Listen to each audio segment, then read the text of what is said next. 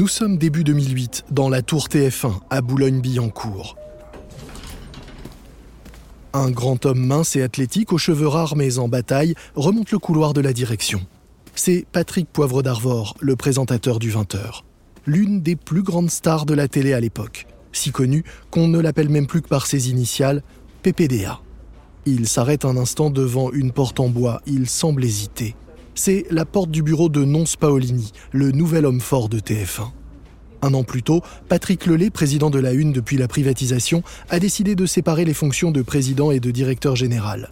Le Breton reste président, mais Nonce Paolini a remplacé Étienne Moujotte à la direction de la chaîne. DRH, puis directeur de la communication de TF1 jusqu'en 2001, avant de diriger Bouygues Télécom, Nonce Paolini connaît mieux que quiconque les salaires des stars. Or, ce Corse d'un mètre 80, aux épaules carrées, estime qu'ils sont souvent loin d'être mérités et qu'ils plombent les résultats de l'entreprise. Il compte aussi moderniser le porte-avions TF1. Et c'est pour cela qu'il a justement rendez-vous avec l'un des visages les plus connus de la chaîne. PPDA frappe à sa porte. Ah, super Patrick, ta secrétaire m'avait dit que tu étais en conférence pour le 20h, mais je vois que tu as pu passer. Entre donc, assieds-toi. Oui, non, si tu voulais me voir. Tout d'abord, mes félicitations pour ta nomination. Nous sommes de la même génération. Toi et moi, nous sommes des hommes de la mer. Nous voyons loin. Oui, je suis corse par mes parents, mais je suis né dans le Val-de-Marne. Un peu comme toi, le breton qui est né à Reims. bon, euh, dis-moi, ça va faire 20 ans de boîte et 20 ans de JT. T'as vraiment fait une belle carrière et, je voulais te parler de... Euh, pas de ma retraite, j'espère. Mais non, non, Patrick. De l'élection présidentielle et, du débat d'entre-deux tours. Mais bon, on a le temps. Hein. Il faut déjà savoir qui sera au second tour. Euh, par contre, je voulais aussi savoir qui tu souhaitais pour ta médaille du travail. Non, parce que 20 ans de JT, ça se fête. Hein. Réfléchis. Quant à ta retraite, tu auras 60 ans en septembre, alors euh, tu as encore le temps d'y penser. Du temps? Pas tant que ça en réalité. C'est juste que l'ancien DRH tient à mettre les formes quand il s'agit de débarquer un collaborateur. Le sort de PPDA est en réalité scellé depuis une interview de Nicolas Sarkozy en juin 2007 à l'occasion d'un sommet du G7. Le journaliste a fait remarquer d'un ton légèrement narquois au président que lors d'un précédent sommet, il avait l'air excité comme un petit garçon avant de rentrer dans la cour des grands, avant de rencontrer ses homologues d'autres pays. Cette petite phrase sur le petit garçon a été jugée insultante par Martin Bouygues, actionnaire principal de TF1 et accessoirement témoin de mariage de Nicolas Sarkozy et parrain de son fils, Louis. En juin 2008, le départ de PPDA du JT de TF1 est officialisé. Allô Martin? C'est bon, hein, j'ai fait envoyer le communiqué de presse qui annonce le départ de Poivre. Il arrête le JT à la fin de la semaine, le 10 juillet. Très bien, Nonce. L'ingratitude a quand même ses limites. Il nous coûtait près d'un million cinq par an et il avait même pas le temps d'écrire son JT. Et euh, t'as des idées pour son remplaçant? Dans un premier temps, euh, Harry Roselmack assurera l'intérim. J'ai aussi contacté Laurence Ferrari, elle en a marre de Canal+, elle veut revenir à la maison. Ce sera la première fois qu'on verra une Ferrari qui coûte moins cher que du poivre. Avec cette éviction à grand bruit, Nonce Paolini provoque un choc dans le PAF, le paysage audiovisuel français. La mise à la retraite de PPDA, après 21 ans de JT aux audiences stratosphériques, annonce une révolution sur TF1. La chaîne veut désormais s'adresser à des téléspectateurs plus jeunes que la fameuse ménagère de moins de 50 ans, cible publicitaire privilégiée jusqu'alors. Dès septembre 2008, vedettes et programmes jugés trop vieux, trop ringards ou trop chers vont tous passer à la trappe. Sous le regard amusé de M6, pas fâché de voir son concurrent historique en difficulté.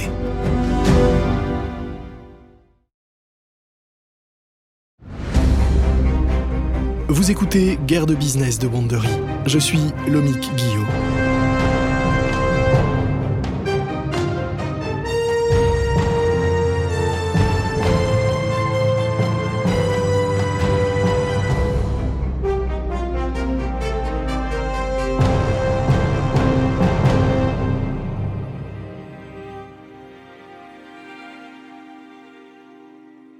Dans les précédents épisodes, TF1, devenu la propriété du puissant groupe Bouygues, a dépensé sans compter pour installer des stars sur son antenne, lancer des séries populaires, inventer des émissions capables de fédérer le plus large public possible et décrocher les droits de diffusion pour des événements mondiaux et des matchs de foot réalisant des records d'audience. De son côté, M6, bénéficiant au départ de moins de moyens que TF1, a longtemps su jouer la carte habile de la contre-programmation, y compris en se rebaptisant un temps la chaîne 0% foot avant de se normaliser en investissant à son tour dans des séries à succès et des programmes générateurs d'audimat.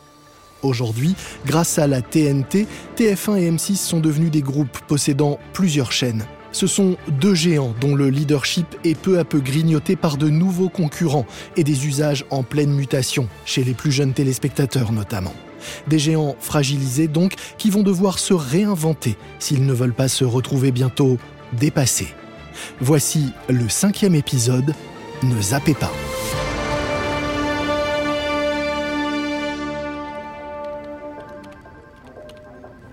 Nous sommes en octobre 2006 au siège de M6 à Neuilly-sur-Seine. À l'étage de la direction, tout en bois blond et large baie vitrée donnant sur le bois de Boulogne, Nicolas de Taverneau et Thomas Valentin réfléchissent à l'avenir de la chaîne autour d'un café.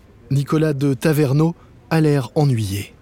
Bon, Thomas, il va falloir trouver une solution là, parce que on ne remonte pas. Oui, c'est vrai, notre DIMAT stagne à 12,5%, mais au moins il ne baisse pas. Partout, la tendance est au mauvais chiffre, et il va falloir s'y habituer avec l'arrivée de la TNT. Ouais, c'est pas une raison, pour moi. Je pense que la télé change et il faut qu'on change avec elle. Euh, T'as vu que le nom de Bibiane Godefroy a circulé pour succéder à Moujotte le jour où il quittera TF1 Hmm. Elle a fait savoir qu'elle n'était pas intéressée. Un gros salaire, mais trop casse-gueule et pas assez de liberté. On devrait peut-être quand même la contacter pour lui proposer un poste avant qu'elle ne change d'avis. Euh, Je suis très copain avec elle. Je vais lui en parler. Née en 1954 à Bruxelles, Bibiane Godefroy a débuté sa carrière en tant que journaliste, en présentant le journal sur l'antenne belge de RTL Télévision, avant de bifurquer à 37 ans à la direction des programmes de différentes chaînes françaises. Partie diriger la société de production Fremantle Media, cette grande femme aux yeux bleus perçants et aux cheveux longs et châtains, à l'empathie et à l'amabilité non feinte, est réputée d'une volonté de faire. Son credo, être toujours le plus proche possible des téléspectateurs. À peine sorti du bureau du président de M6, Thomas Valentin décroche son téléphone pour appeler la productrice. Bibiane, c'est Thomas. Encore bravo pour les audiences de Super Nanny et de C'est du propre. Merci Thomas, c'est gentil. Je dirai aux équipes qui font un super boulot. Il faudrait qu'on parle de l'avenir ensemble. Ensemble? Je devrais d'abord en parler à mon mari. Sinon, vous voulez d'autres émissions? Oui, c'est évidemment de cela dont je te parle, de M6. Ça te dirait de nous rejoindre en tant que directrice générale des programmes? Quelques semaines plus tard, Bibiane Godefroy accepte de rejoindre M6. Elle prend officiellement son poste en janvier 2007. Mais il va lui falloir un peu de temps pour imposer sa patte. Elle commence par nettoyer la grille de M6 d'émissions vieillissantes comme Hit Machine ou Fan 2. Elle écarte aussi des animateurs historiques de la chaîne, tels que Laurent Boyer. À la place, elle lance de nouvelles émissions plus dans l'air du temps comme Un dîner presque parfait ou 100% mag et fait venir de nouveaux visages et talents avec Stéphane Plaza, Valérie Damido ou Cyril Lignac. Elle contribue aussi à améliorer la communication entre les équipes au sein de la chaîne. En revanche, chez TF1, le climat est plus tendu. Un nouveau livre qui étrie PPDA et la façon de concevoir le JT de la Une vient tout juste de sortir. Et ça ne plaît pas du tout au directeur de l'information de la chaîne. Nous sommes en janvier 2008, il est 17h. Il pleut sur Boulogne-Billancourt, le ciel est chargé de nuages gris et froids qui renforcent l'impression d'obscurité de l'hiver. Le directeur de l'information, Robert Namias, monte voir le nouveau patron de TF1, Nonce Paolini, dans son bureau. Nonce, on a un problème. T'as vu cette connerie qui est sortie? L'éditeur annonce 80 000 exemplaires. Crois-moi, je vais trouver le fumier qui a pondu ça. Écoute Robert, le mieux est sans doute de traiter ce livre avec mépris. Parce que ça va intéresser qui, franchement? En moyenne, Darvor fait 8,1 millions de téléspectateurs chaque soir, et si l'éditeur vend tout, ça fera même pas quoi 1% de ça Et encore, je suis même pas sûr que tous les acheteurs liront le bouquin. L'objet du litige entre les deux hommes est la publication d'un livre intitulé Madame Monsieur Bonsoir, les dessous du premier JT de France, signé par un mystérieux Patrick Lebel, pseudonyme en guise de clin d'œil à Patrick Lelay, l'ancien patron de TF1. Nonce Paolini semble vouloir temporiser et minimiser l'impact de ce livre. Mais Robert Namias, lui, ne décolère pas. Non mais attends, c'est une blague. Tu y crois, cette histoire de cinq journalistes de la rédaction? Moi, pas une seconde. J'en ai parlé à Patrick, hein. il en revient pas de cette haine. Il ne sait même pas qui ça peut bien être derrière ce truc. Quelqu'un qui ne l'aime pas beaucoup, a priori. Et vu le nombre d'ennemis qu'il s'est fait, l'enquête risque d'être euh, très très longue. Bon, eh, excuse-moi, j'ai vraiment d'autres chats à fouetter. Non mais tu te fous de ma gueule là Quelqu'un déglingue la star de TF1 et tu cherches même pas à le coincer? Non mais je rêve ou quoi là? Mais bon sang, eh, je pense que vraiment on a autre chose à faire qu'une enquête policière. Mais si tu veux, appelle Moulin ou Julie Lescaut. Ils vont avoir du temps dans les mois qui viennent. Et sinon, je pense que t'aurais pas vraiment parlé sur ce ton à mes prédécesseurs. À vrai dire, l'ouvrage ne dérange pas vraiment Nonce Paolini. Le patron de TF1 sait déjà que le cas PPDA est entendu et qu'il quittera la présentation du 20h à la fin de la saison. Du coup, il ne se fendra que d'un très laconique communiqué disant Patrick Poivre d'Arvor a toute ma confiance et mon soutien, plus d'une semaine après la sortie du livre. Prendre avec distance, voire indifférence totale, les remarques de Robert Namias est un signe que le nouveau patron de TF1 envoie à son directeur de l'information payer plusieurs dizaines de milliers d'euros par mois. Et en effet, un mois avant l'éviction de PPDA en juillet 2008, Robert Namias quitte TF1 par la petite porte. Il est remplacé par Jean-Claude Dacier, qui doit réaliser la fusion des rédactions de TF1 et de LCI, la chaîne info du groupe, pour baisser les coûts. Nous sommes en février 2008 au siège de Bouygues. Martin Bouygues, actionnaire principal de TF1, estime que ces chaînes lui coûtent trop cher. Il profite d'une réunion avec Nonce Paolini pour lui en parler, sans détour. Nonce, sur le plan de l'audimat comme sur celui de nos finances, les chiffres sont médiocres. Alors, je compte sur toi pour redresser la barre. Je ne jette pas la pierre à mes prédécesseurs, mais ils n'ont pas vraiment anticipé la TNT. Les études sont formelles, hein. la grille des programmes est jugée datée par les téléspectateurs. Tu te rends compte que depuis ton arrivée, l'action a dévissé de 36% Il y a un an, on était à 28 euros. Aujourd'hui, 18. C'est plus d'un milliard d'euros partis en fumée. Rassure-moi, nous sommes toujours quand même première chaîne d'Europe. Oui, je compte bien faire en sorte qu'elle le reste. Mais pour cela, j'ai besoin de faire des ajustements. À s'endormir sur ses lauriers, TF1 est passé de 40 à 28% d'audience, Martin. Pour redécoller, il faut s'alléger. Tu as carte blanche. Il faut dire que la situation de TF1 est alors loin d'être florissante. Si les nouvelles chaînes de la TNT grappillent peu à peu de l'audience aux chaînes historiques, c'est principalement la Une qui souffre de cette concurrence. Et si M6 enregistre également une baisse d'audience, la chaîne annonce aussi des records, notamment grâce à sa série policière américaine NCIS qui dépasse régulièrement les 7 millions de téléspectateurs et les 26% de parts de marché les vendredis soirs depuis 2007. Printemps 2008 au siège de TF1. Nonce Paolini est renversé dans son grand fauteuil en cuir, les pieds posés sur son bureau. Trois téléviseurs sont allumés qui diffusent en direct les programmes de TF1, LCI et ceux de la concurrence. Il a rendez-vous avec Takis Candilis, l'ex-bras droit d'Étienne Moujotte, devenu depuis directeur de la fiction de TF1. En attendant, il consulte une revue de presse des critiques des dernières séries de la Une. Et ce qu'il lit n'est vraiment pas très bon. On reproche à TF1 de manquer de créativité, de servir toujours les mêmes recettes avec les mêmes héros stéréotypés et des histoires formatées pour plaire au plus grand nombre. On frappe soudain à la porte. Entre, Takis, assieds-toi. J'étais en train de regarder ce que la presse dit de nos séries en ce moment. Je te cache pas que c'est pas très bon. Oui, j'ai vu que Télérama nous avait encore étrié. Mais bon, en même temps, c'est Télérama, hein. On, on doit réagir. Bon, je vais pas y aller par quatre chemins. Est-ce que t'as des nouvelles séries pour la chaîne? Je voulais te parler de la nouvelle série que j'ai prévue pour la rentrée Seconde Chance. Avec elle, on est sûr de cartonner auprès des jeunes. Je suis en train d'en discuter avec nos producteurs habituels. Et je pense que Brigade Navarro, le spin-off, a de l'avenir. Corinne Touzé a indiqué son intention de cesser une femme d'honneur et Camping Paradis marche plutôt bien. hein. en clair, t'as rien de nouveau, quoi. Parce que le spin machin de Navarro, euh, moi j'en veux plus. hein. Idem pour Touzé. Si la gendarmette s'ennuie, eh bien qu'elle prenne sa retraite. Et puis pareil pour les autres. J'ai vu le contrat de tapis, il n'y aura pas de saison 7 hein, de commissaire Valence. Retraite aussi pour son collègue Moulin, là. Non, il est vraiment temps de passer à autre chose. Non mais ce sont quand même des séries populaires. Les arrêter brutalement présente un risque. Oui, mais sauf que les conserver à l'antenne présentent un risque encore plus grand, que TF1 se pète la gueule. Ce jour-là, le patron de la Une va faire d'une pierre deux coups. Il enterre la plupart des séries vieillissantes de TF1, il conserve toutefois Joséphine Ange Gardien et Julie Lescaut, et se sépare d'un gros salaire de la chaîne dont il n'est plus très sûr de l'efficacité. Car ce que veut TF1, c'est du nouveau, de l'américain ou du français qui ne s'adresse plus à la ménagère de moins de 50 ans, mais à tous les Français, et en particulier aux jeunes actifs. Mars 2008, Nonce Paolini n'a pas perdu de temps. Pour remplacer Takis Candilis, il a décidé de faire venir du Québec un jeune prodige de l'audiovisuel canadien, un certain André Béraud. Le PDG de TF1 l'accueille dans son bureau, tout sourire. André, vous avez pour mission de renouveler la fiction. Vous avez pour ça un mandat de 5 ans. Merci, non, c'est un honneur de travailler pour TF1. Ce que j'ai fait au Québec, je le ferai pour la France. Vous succédez à Takis Candilis, alors je compte sur vous pour faire mieux. Vous avez repris son projet Seconde Chance. Hein. J'espère qu'elle sera avec vous, enfin, avec nous. Vous m'avez compris, quoi. Mais André Béraud ne fera pas un an dans la tour de Boulogne-Billancourt. Arrivé en mars 2008, il quitte son poste en mars 2009.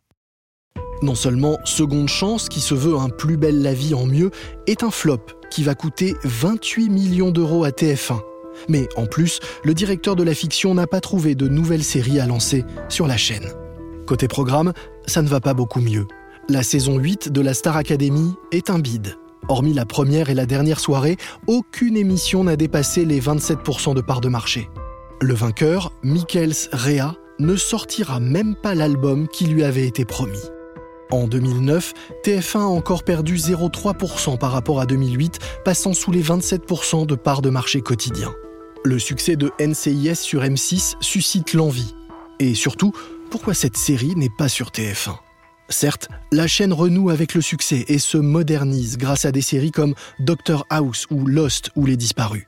Mais Non Paolini veut lui apporter ce qu'elle n'a jamais eu, de la flexibilité dans ses programmes et de la modernité.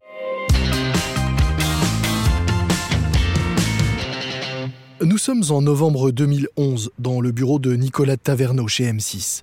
Le PDG de la 6 est de nouveau en pleine conversation avec son fidèle second, Thomas Valentin. Ce n'est pas une réunion de crise, mais ça y ressemble. Thomas, l'heure est grave. M6 est passé de 12,5 à 10,8% d'audience en 5 ans. On est un peu remonté cette année, mais les audiences restent médiocres. C'est vrai, Nicolas, mais il y a 5 ans, la TNT naissait à peine. Et cette année, W9 va terminer première chaîne de la TNT. Elle fait 2,5% à jeu égal avec TMC. Et c'est plus que France 5 ou Canal. C'est même plus du double d'Arte. Ça nous fait quand même une belle jambe d'être meilleur que ces tocards. On a perdu, oui, mais moins que TF1, qui est passé de 30,7% de part de marché à 23,7%. La politique de renouvellement de Paolini ne fonctionne vraiment pas. Hein. C'est sûr. La maison Bouygues n'est pas si solide qu'elle l'affirmait. Écoute, je te recommande de communiquer sur nos deux chaînes gratuites. On marquera la croissance globale du groupe. Et puis, on peut parler de nos succès. Rappelle-toi que le 1er septembre sur M6, le petit Nicolas a quand même rassemblé 7 millions et demi de téléspectateurs. Et sur W9, Bruce Willis a battu Mel Gibson qui était sur TMC. On a balayé tout le monde avec autre chose que du C'est vrai que, présenté comme ça, Paulini a des raisons de faire la gueule. Et encore, ce que le patron de M6 ignore, c'est que son confrère de chez TF1 est loin d'être au bout de ses ennuis.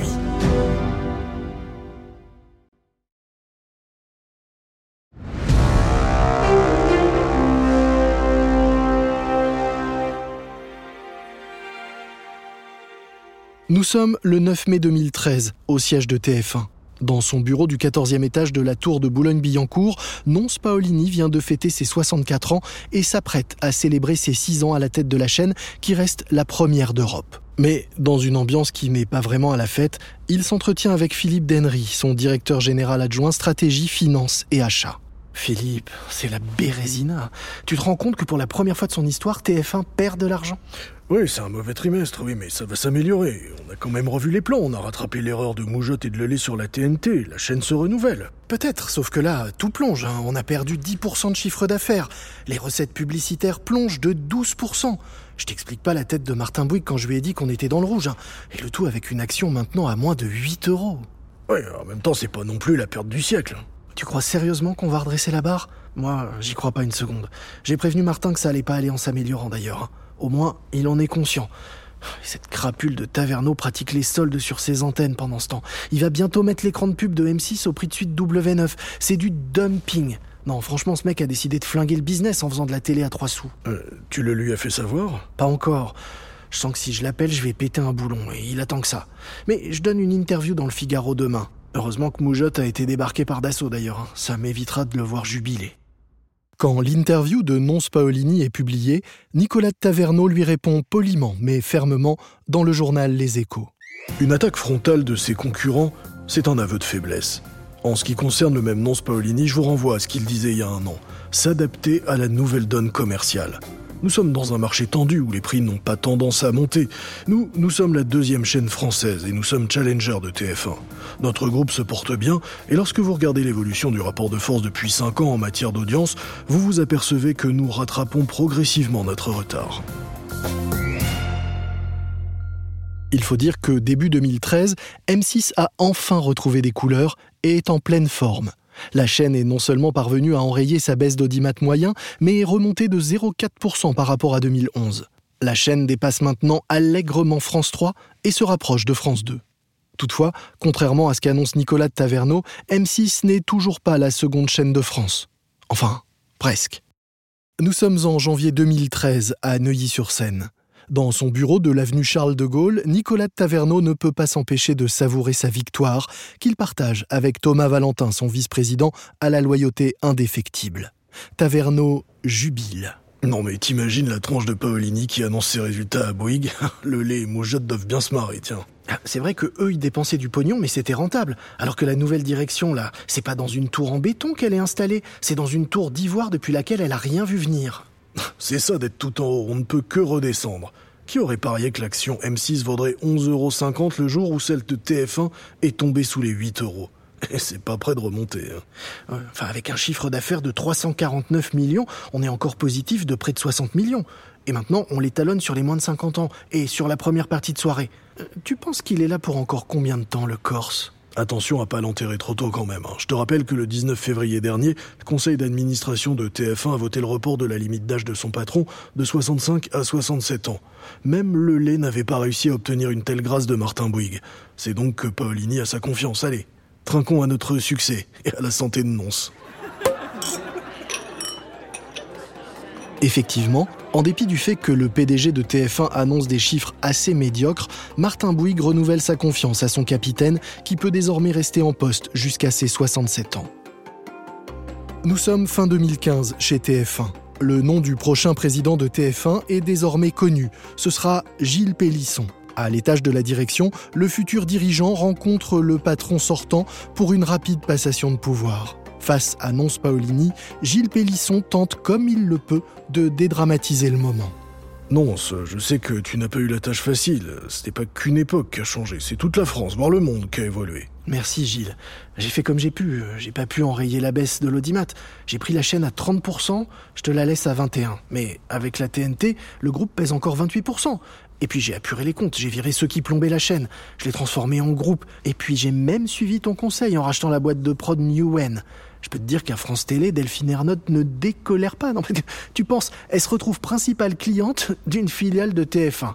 Bon, maintenant, c'est à toi de négocier le virage Internet. J'espère que tu trouveras le bureau à ton goût. Hein. Et tu sais ce que tu vas faire après? Oui, oh, crois-moi ou pas, mais je vais profiter de la retraite et de ma famille.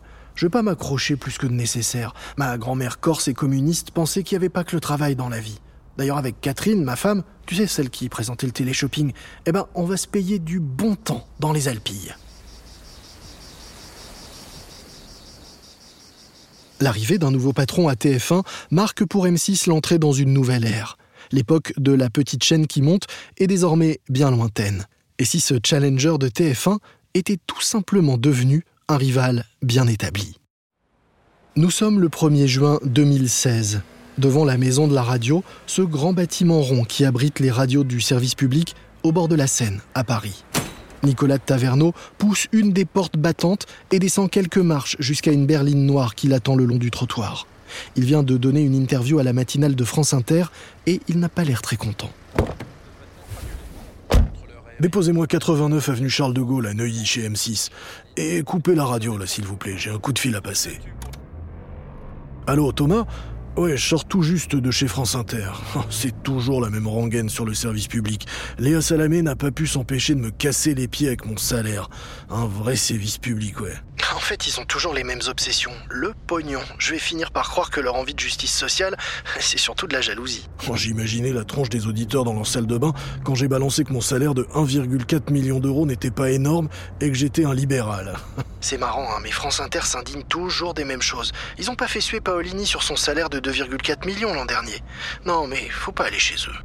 L'année 2016 est exceptionnelle pour M6. Si l'audience annuelle de la chaîne se stabilise autour des 10%, en intégrant la TNT, l'audimat moyen explose à plus de 14%.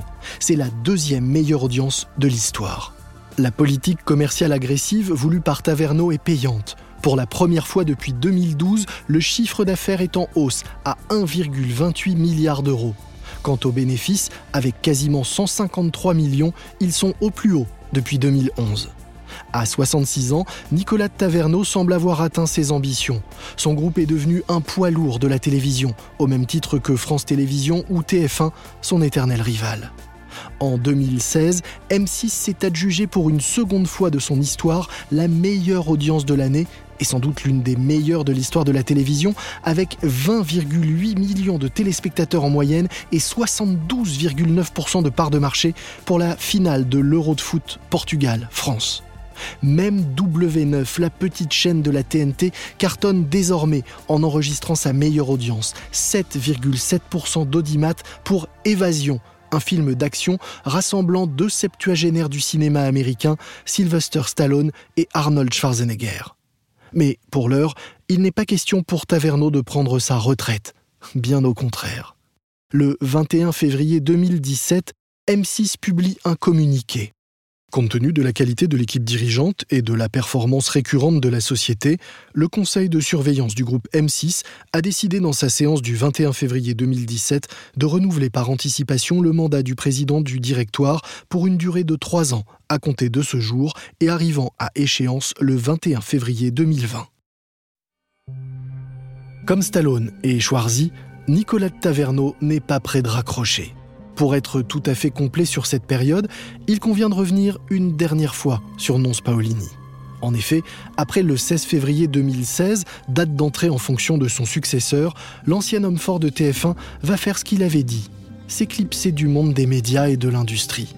Il ne ressortira de sa retraite que le 10 mai 2022, alors que l'ancienne star du JT, PPDA, est accusée de viol, d'agression sexuelle ou de comportement grossier par au moins 20 femmes. Dans une émission, PPDA, 30 ans de silence, diffusée par le site Mediapart, Nonce Paolini témoigne. Il exprime tout son soutien aux femmes qui auraient été victimes des agissements de l'ex-star de la Une. Il assure que jamais, ni lui ni personne à la direction de la chaîne n'ont su ce qui se passait, puisqu'à l'époque, les femmes ne s'exprimaient pas. Il affirme d'ailleurs que si la direction avait eu le moindre doute, elle aurait mis fin aux agissements de PPDA, ne serait-ce que parce que ces actes risquaient de remettre en cause la réputation d'une entreprise cotée au CAC 40. De quoi finir de tourner définitivement la page PPDA, symbole des années de toute puissance de celle qui était alors la première chaîne d'Europe. Une époque où les succès, l'audience et l'argent en ont grisé plus d'un.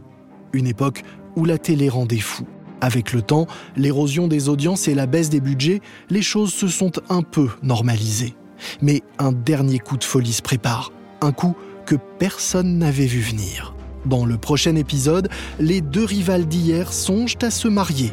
Une union étonnante et détonnante qui pourrait totalement bouleverser le paysage médiatique français.